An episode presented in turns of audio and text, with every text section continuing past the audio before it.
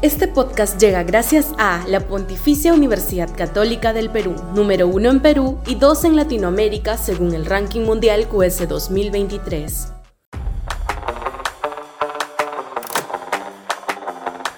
La basura de López Aleaga. Sudaca, Perú. Buen periodismo. La propia Contraloría ha advertido que la adenda que le permite a Innova Ambiental seguir operando el recojo de residuos sólidos en Lima Cercado es un despropósito y que el contrato con dicha empresa, ex Relima, sí, la del escándalo Comunicore, que se extendió por una adenda irregular, debe llegar a su fin y convocarse una licitación pública internacional para brindar ese servicio.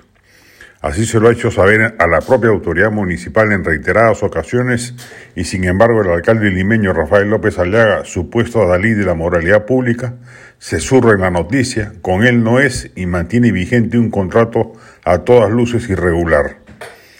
La lógica administrativa ordena que el manejo de los residuos sólidos, su recojo y depósito en rellenos sanitarios sea hecho con la mayor pulcritud no solo en, en su proceso mismo, sobre lo segundo, el vigente contrato también tiene serios cuestionamientos, sino en la transparencia que debe tener el proceso legal correspondiente.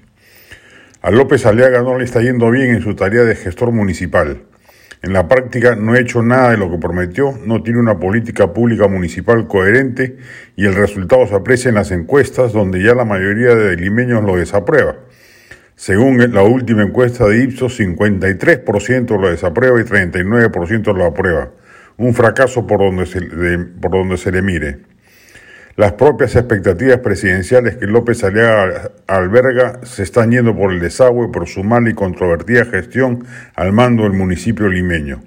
Si no es capaz de romper un contrato cuestionado por la propia Contraloría, que sugiere una licitación internacional, como la propia adenda firmada lo establece, algo huele mal ya también en términos de ética en la gestión edil.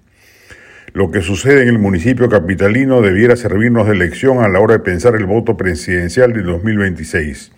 Falsos tecnócratas se venden ante la opinión pública como grandes gestores y a la hora y la hora no son capaces de gestionar nada. Y encima, como es el caso que citamos en esta columna y que es parte de una continua campaña de Sudaca, se cometen actos o se dejan de ejecutar con claro olor a corrupción. La del estribo.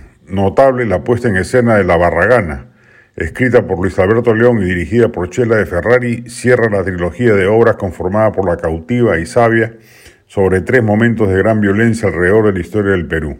Basta el 9 de octubre en el Teatro La Plaza. Se compran las entradas a través de su web.